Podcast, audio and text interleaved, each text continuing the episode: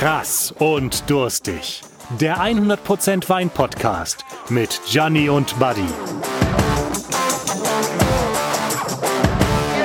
Folge 37 von Krass und Durstig. Und heute eine Spezialausgabe, lieber Gianni. Spezialausgabe? Ja, wir haben einen Gast. Ja?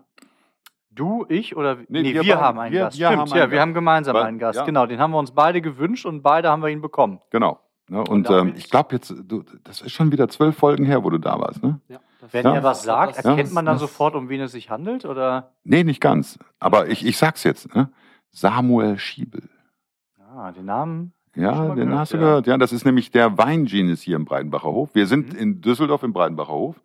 Ähm, man hört so ein bisschen sonores Summen im Hintergrund. Das ist aber nicht die Klimaanlage, sondern du bist ein bisschen angeschlagen, hast du erzählt. Ne? Genau so ist es. Ja, genau so ist es. Aber trotzdem habe ich es mir nicht nehmen lassen, heute mit euch einen, wie ich finde, wunderbaren Wein zu verkosten. Ja, oh, da bin ich mal gespannt. Da bin ich mal gespannt. Wir haben wieder eine Flasche in Alu vor uns. Ich mache mal eben ein Foto, dann können wir das auf Instagram mal wieder sehen. Da sieht man die Flasche mit, äh, also die Aluminiumflasche samt, samt Gianni jetzt gleich. Ne? Ja. Ähm, und also damit die- sind wir auch beim ja. Konzept der Sendung, ne? Genau, erzähl doch mal. Äh, wer soll das Konzept äh, erklären? Ich, Ja, ne? du. Ja, ja, okay. Also normalerweise ist es so, dass ich eine Flasche Wein mitbringe und der Buddy versucht, diese Flasche dann äh, zu erkennen und ich bringe ihm den Wein näher. Oder aber der Buddy bringt eine Flasche mit, wickelt sie dick ein, sodass ich sie nicht erkennen kann und ich muss den Wein dann ähm, ja, erschmecken, erriechen, erfühlen. Oder aber, so wie heute, wir haben einen Gast in dieser Runde, der Samuel, und der bringt seinen Lieblingswein mit. Und wir sind die beiden Dummen. Ja, wieso dumm? Also Die Dummen, bislang ging's sind wir dumm und jetzt werden wir gleich schlauer. Ach so, wir, ah, du meinst jetzt über den Prozess des Trinkens? Genau, über das, ja, genau. Ja, okay. Was haben wir denn dabei heute? Das darf er ja nicht Ach so, verraten. okay. Aber er darf es sollt einschenken. Ihr, das, Ja. das, das, das müsst, dürft ihr gleich erraten. Okay, dann, dann probieren wir es doch mal. Also, Okay. so wie ich das ähm, von den Gläsern her sehe, ist es ein Rotwein. Ja? So wie ich es von der Farbe her sehe, ist es ein Rotwein. Ja? Mhm. Ähm, und es, es sparkelt nicht, also deswegen ist es auch kein Sparkling Red. Aber das sieht ja schon mal ganz faszinierend aus. Von der Farbe her. Mhm, mhm. Ja, Gianni, jetzt du, jetzt du, jetzt du, jetzt du, jetzt du. Ne? Von der, von der Farbe her sind wir nicht ganz so weit äh, von dem Spätburgunder entfernt, aber doch etwas anders. Doch, Ähm, sind wir. Ich würde, ja, das Rot ist tiefer. Äh, nichtsdestotrotz sind die Ränder hell und etwas reifer in der Farbe, als wir ihn zuletzt hatten.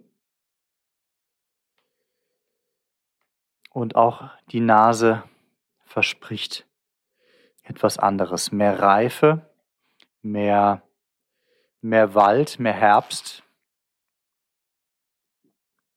Auch wieder viel rote Frucht, ein bisschen schwarze Frucht. Alter Falter. Sehr viel mehr, sehr viel mehr Tiefe, definitiv. Also mal geiler Stoff. Aber auch schon gereift. Etwas kühler serviert, als wir jetzt unsere Rotweine hatten. Ich finde das aber Dadurch schön sofort so. erkennen, zu erkennen. Ich finde das schön so. Ich habe eine Brombeernote mit dabei. Mhm. Bin wieder ein bisschen bei, bei Sauerkirschen. Habe eine kleine, feine Tabaknote. Das kann aber auch an der Zigarette von eben gelegen haben. Hm. Aber ja, ich aber glaube, doch ich Rauch habe hast du auf hier, jeden ja, Fall mit drin. Mhm. so, jetzt habe ich äh, keine Fehlklänge in Sachen Holz. Das ist nur wenig Holz. Sehr gut Ja. eingebunden, wie ich Mhm. finde. Mhm, ja. Und wir sind, Eine schöne Röstaromatik habe ich am Gaumen. Ja, in welchem Land sind wir denn? Ich wäre in Deutschland. Gianni, wo bist du? ich glaube, wir sind ein, zwei Stationen weiter südlich. Marokko. Marokko, genau. Ein bisschen nördlicher ist es dann doch. Also ich gucke ja mal auf, auf den Ausschlag, Gianni, von unserem Podcast, wenn wir aufnehmen. Du musst ja, ja, schon ich reden weiß, ich mit bin, den ja, Menschen. ja, ich ne? muss, ich, ich soll reden, ja, aber ich bin einfach sprachlos, weil ich mir nicht sicher bin. Also ich würde tatsächlich eher, eher sagen, dass wir in Italien sind. Ähm, Aber aber ich bin mir auch da nicht ganz sicher. Es ist, äh, es ist ein bisschen die Reife, vielleicht ist es auch äh, meine Tagesform, die nicht so hundertprozentig äh, dem entspricht, wo ich gerne wäre. Ähm, Ich, ist alles keine Entschuldigung, aber ich bin mir tatsächlich unsicher. Also ich äh, möchte mich fast vor einem Urteil drücken. Sind wir uns denn bei der Rebsorte einig? Nein, Überhaupt nicht.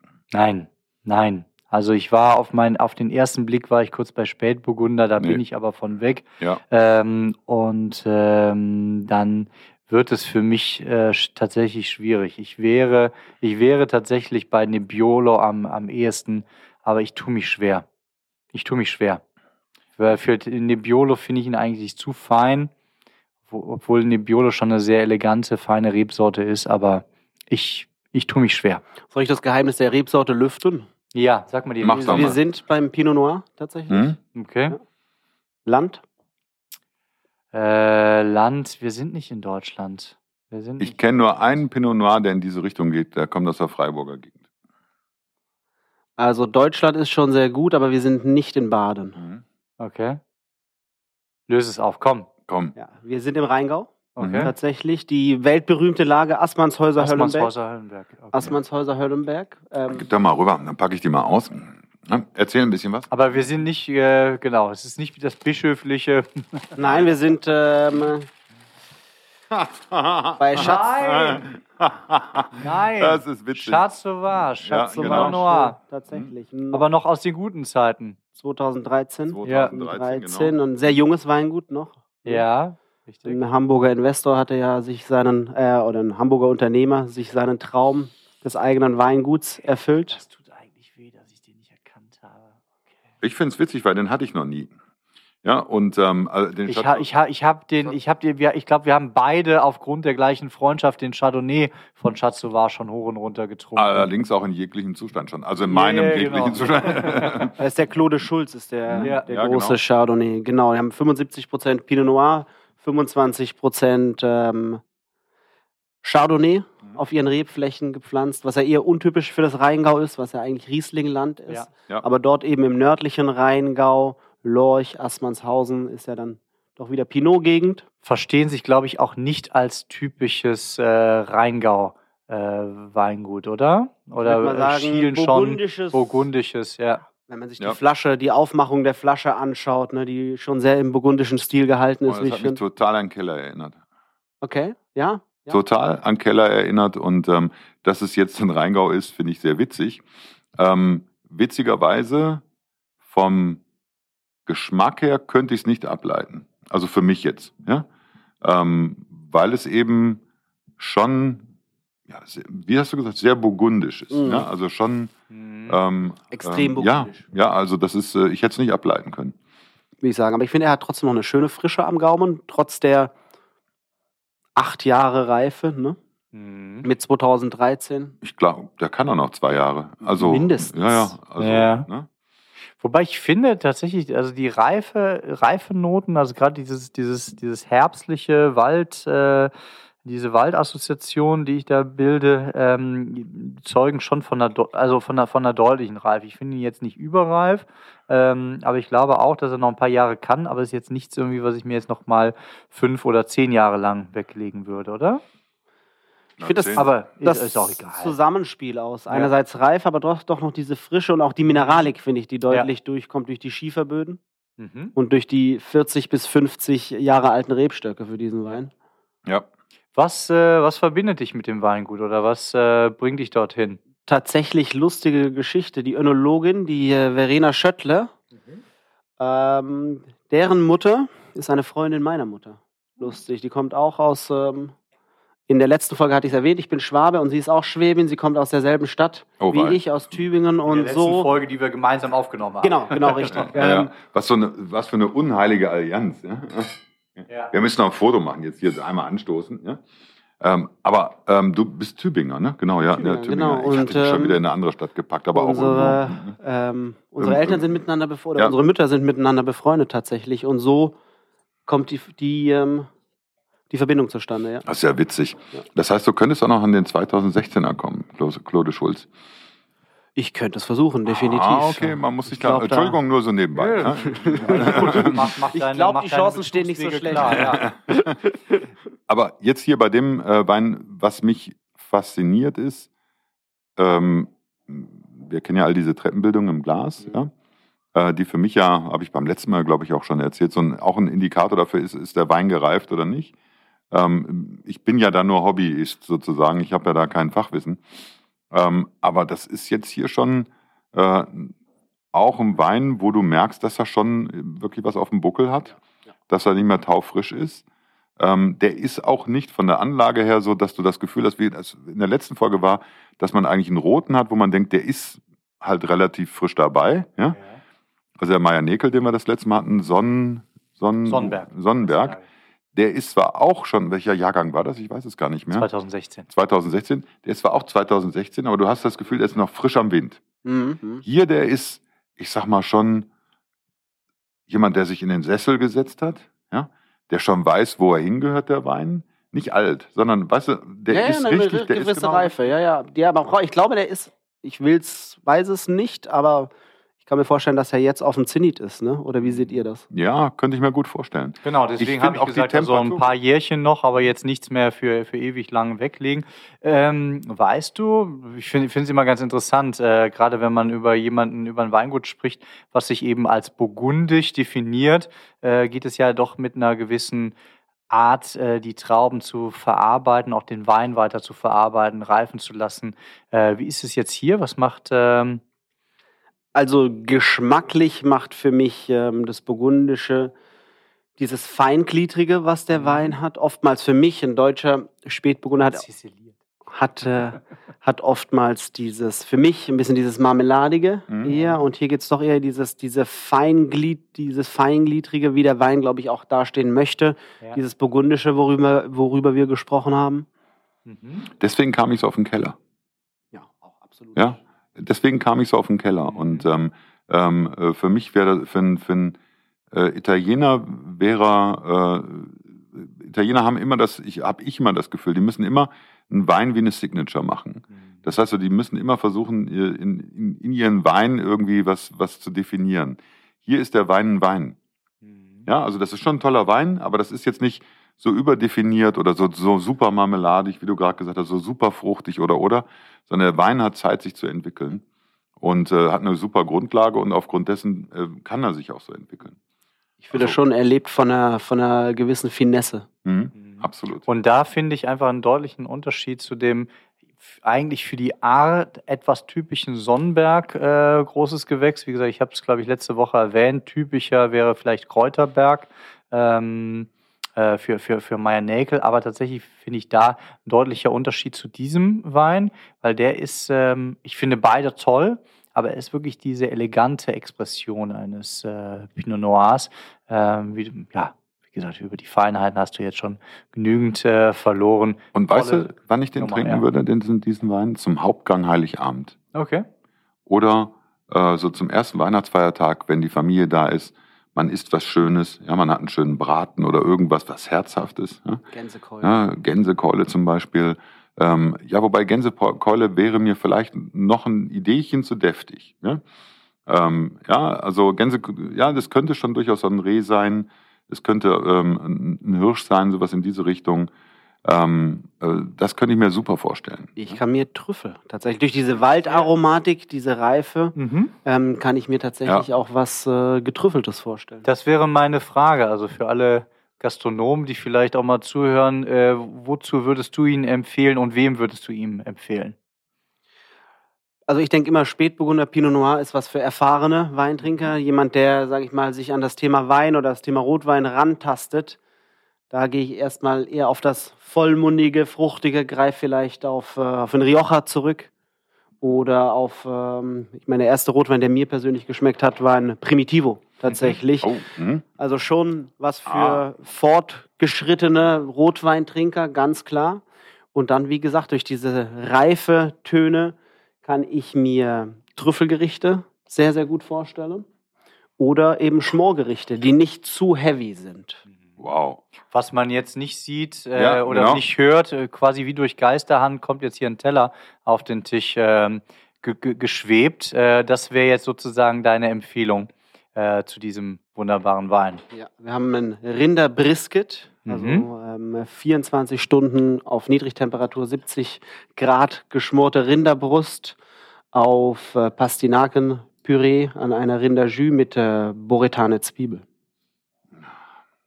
Muss, jetzt musst du erzählen, ich esse Ja, jetzt ein ja, bisschen. alles was. Da gut, bin alles ich gut. äh, Und was, äh, wenn, wenn dieser Wein, der ist bei euch auch auf der Karte, Ja, nehme ich an? richtig. Okay. Richtig. Was äh, muss ich als Gast dafür anlegen?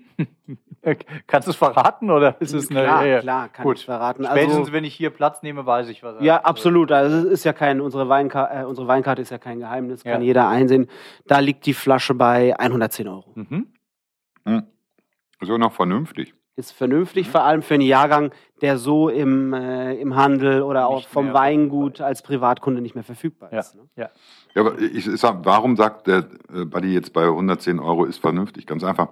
Um, das ist jetzt kein Wein, liebe Leute, wo man mal fünf Flaschen aufmacht und sagt, hurra, wir machen Party, sondern das ist was, ich habe einen Anlass, wie der Schweizer sagt, setz mich hin und trink mit meinen Freunden eine gescheite Flasche Wein. Ja. So, jetzt muss man dazu immer im Hinterkopf behalten, warum ist die jetzt in Anführungszeichen so teuer? 110 Euro ist für einen guten Wein nicht teuer, muss ich dazu sagen, im Restaurant. Warum? Weil die wird eingekauft und die Jahre zwischen 2014 und heute werden die ja auch gelagert entsprechend Absolut. und konditioniert, die Weine. Das heißt also, die Weine sind natürlich dementsprechend auch hier vorrätig, werden dann dementsprechend auch die ganze Zeit temperiert gelagert, werden auch dementsprechend betreut von einem Sommelier, weil das ist immer ganz wichtig, weil viele vergessen ja einfach, dass dieser Wein auch die ganze Zeit irgendwo ja, überwacht werden muss.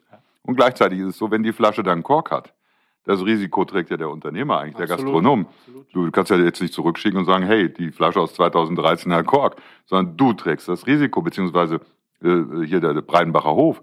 Und deswegen ist es, ist es so, dass 110 Euro in der Relation gesehen für eine Topflasche Wein, und da ist es eigentlich fast schon ein Schnapper. Das ist, denke ich, ist sehr, sehr toll. fair Ja. kalkuliert. Mhm. Absolut. Ist das noch der gleiche Buddy Zipper, der vor einigen Folgen bei der Flasche Tignanello für 110 Euro äh, zusammengezuckt ist oder wurde der in der Sommerpause ausgetauscht? Durch einen Äh, anderen? Moment, 110 EK oder im Restaurant? Das war, ja, okay.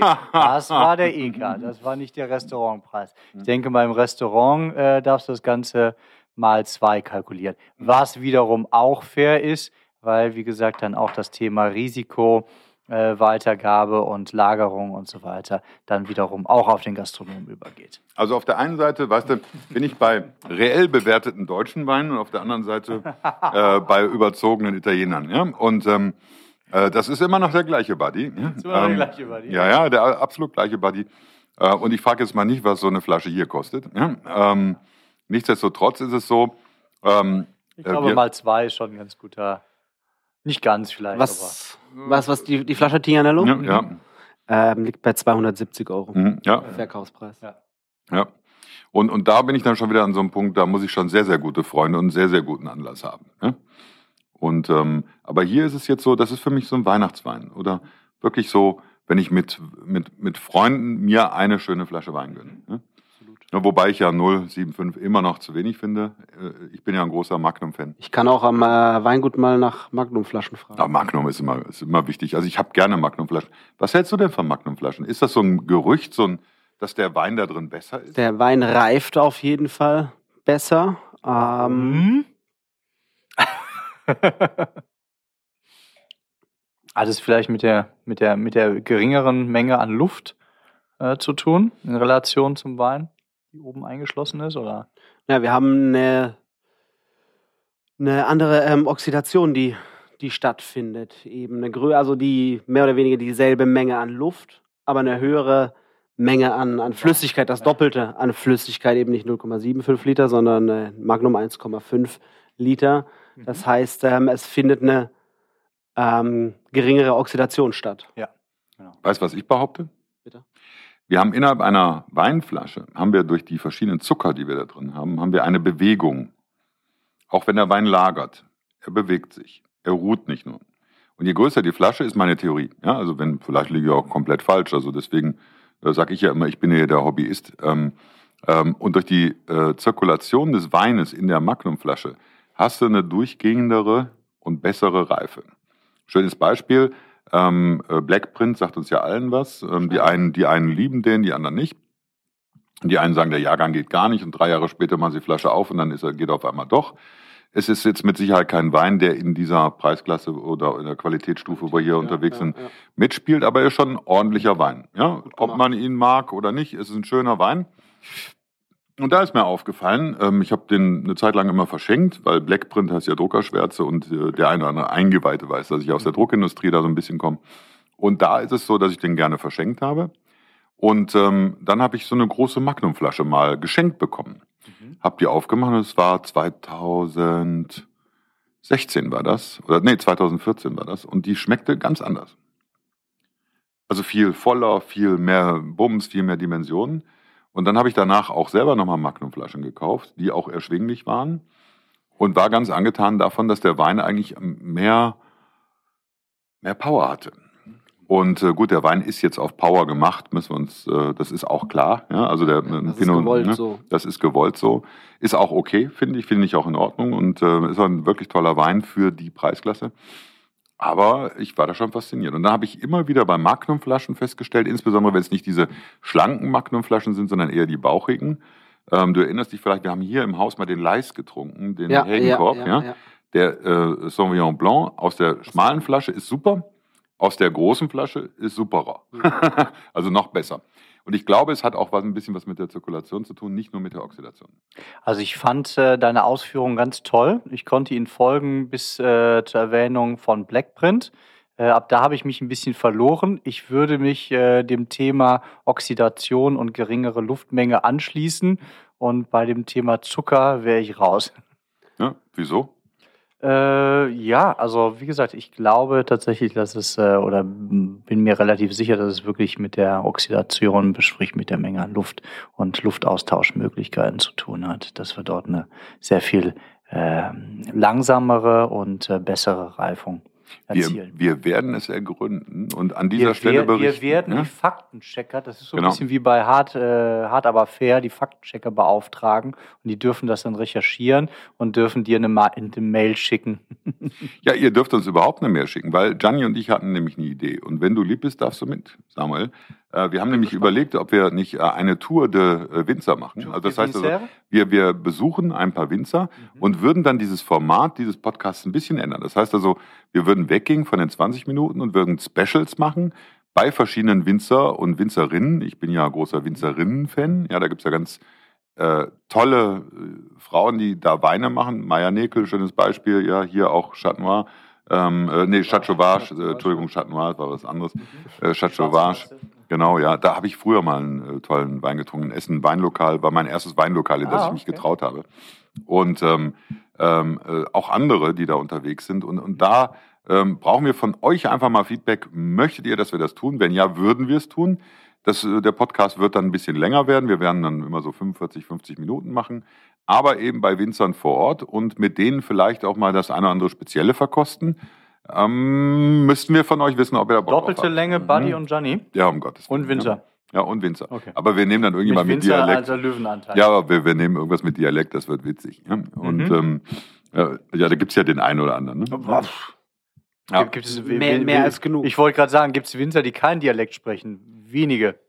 Ach, ich kenne schon äh, den einen oder anderen. Nichtsdestotrotz, wenn ich jetzt zu euch komme und wir sind jetzt schon äh, richtig in der Gänsezeit, ja, ähm, und ich möchte einen Pinot Noir, wäre das der Pinot Noir, den du mir empfiehlst, wenn ich zur, Gen, zur Gans, du hast es vorhin gesagt, ähm, so richtig deftig, wenn ich, wenn, Ich kann mir das- das, ich kann mir das gerade auch durch, durch diese Gewürznoten, die der Mhm. Wein ja schon auch ein bisschen durch die Reife mit Rotkohl sich mit, bringt. äh, Rotkohl, Klöße, Bratapfel, ne, mit, mit Marzipan.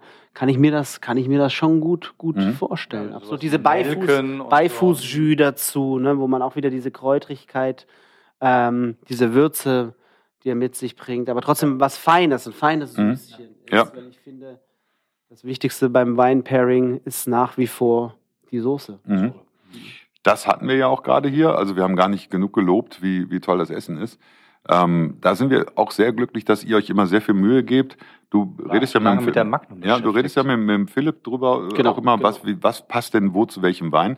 Witzigerweise weiß der Philipp dann auch immer vor uns, äh, was für einen Wein es dann gibt, weil wir das gegenseitig blind verkosten.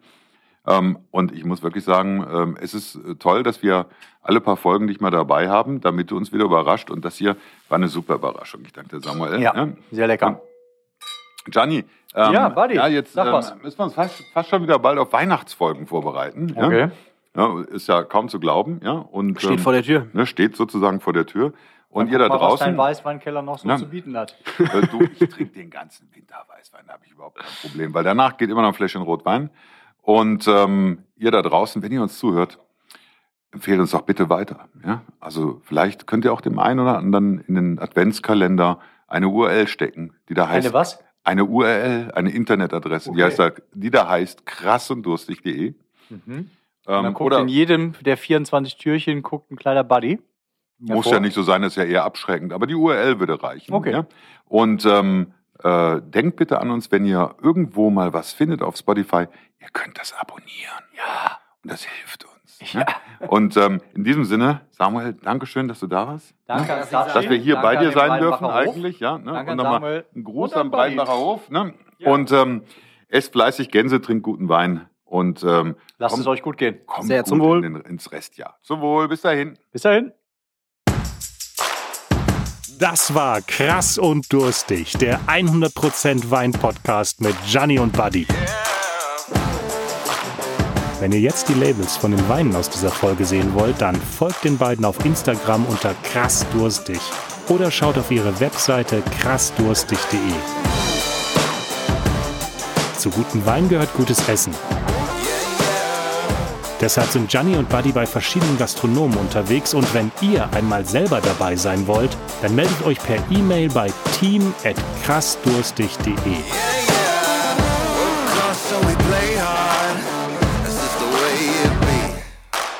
Lasst auf jeden Fall ein Abo auf Spotify da, denn nächste Woche kommt die nächste Folge. Danke fürs Zuhören und tschüss bis nächste Woche sagen Gianni und Buddy.